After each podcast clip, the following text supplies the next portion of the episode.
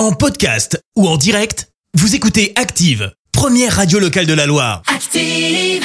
L'actu vue des réseaux sociaux, c'est la minute hashtag. 6h55, on parle buzz sur les réseaux avec toi Clémence. Ouais, ce matin, on s'intéresse à la tuile d'un people sur les réseaux sociaux et c'est signé Samuel Etienne. Pour ceux qui le remettent pas, c'est celui qui présente. Pour un champion. Eh bien, Samuel Etienne est aussi particulièrement actif sur Twitch. On l'a bien remarqué, notamment avec les différents confinements. Ouais. Et il avait l'habitude de partager les unes de journaux, une sorte de revue de presse dont il parlait avec les gens qui le suivent. Bref, jusqu'ici, tu vas me dire, tout va bien. Tout va bien, ouais. Sauf que bah, Samuel Etienne s'est retrouvé banni du réseau social. Comment? Eh bah, tout simplement suite à une photo confondue avec de la pornographie.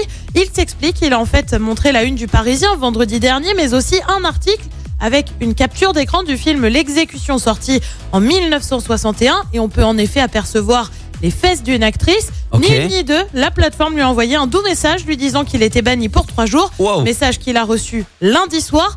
Là où ça la fout mal, c'est qu'il avait en plus un contrat important à honorer, indique-t-il. Ah. L'animateur lui évoque un manque de discernement.